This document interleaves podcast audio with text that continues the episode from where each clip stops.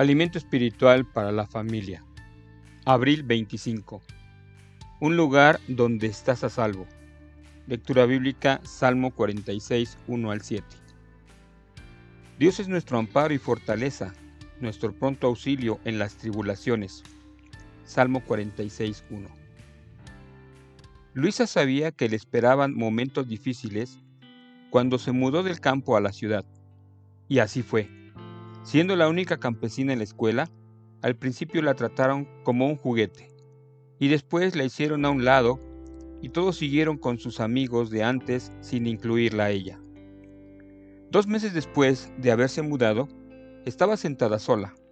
A veces sus ojos reflejaban su enojo, pero la mayor parte del tiempo simplemente mostraban tristeza. Aunque no lo sepas, estás rodeado de personas sumidas en la desilusión o el profundo dolor llamado depresión. Se sienten solas, hasta con miedo. Pueden ser familiares, amigos, compañeros de escuela, personas mayores, aún cristianos o no cristianos. ¿A quiénes conoces que necesitan un amigo que ama en todo tiempo y nace para el tiempo de angustia? De acuerdo a lo que dice Proverbios 17:17. 17. ¿Por qué necesitan un amigo en este momento? Si quieres ser un amigo que nace para el tiempo de angustia, empieza por hacer una cosa. Alguien que está disponible. Exactamente. ¿Qué significa ser un amigo que está disponible? De las siguientes frases, menciona por las que describes a aquel que está dispuesto a ayudar en el momento necesario. A. Tú solo te metiste en este lío. A ver cómo te las arreglas para salir. B. Estoy realmente preocupado por ti. ¿Qué te pasa? C.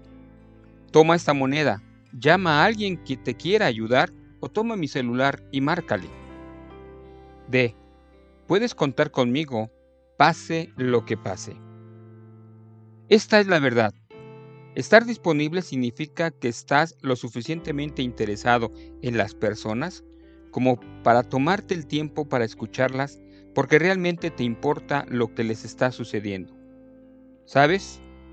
Jesús es el ejemplo supremo de un amigo siempre presente, y puedes apreciar mejor su disposición absoluta cuando ayuda a los que sufren.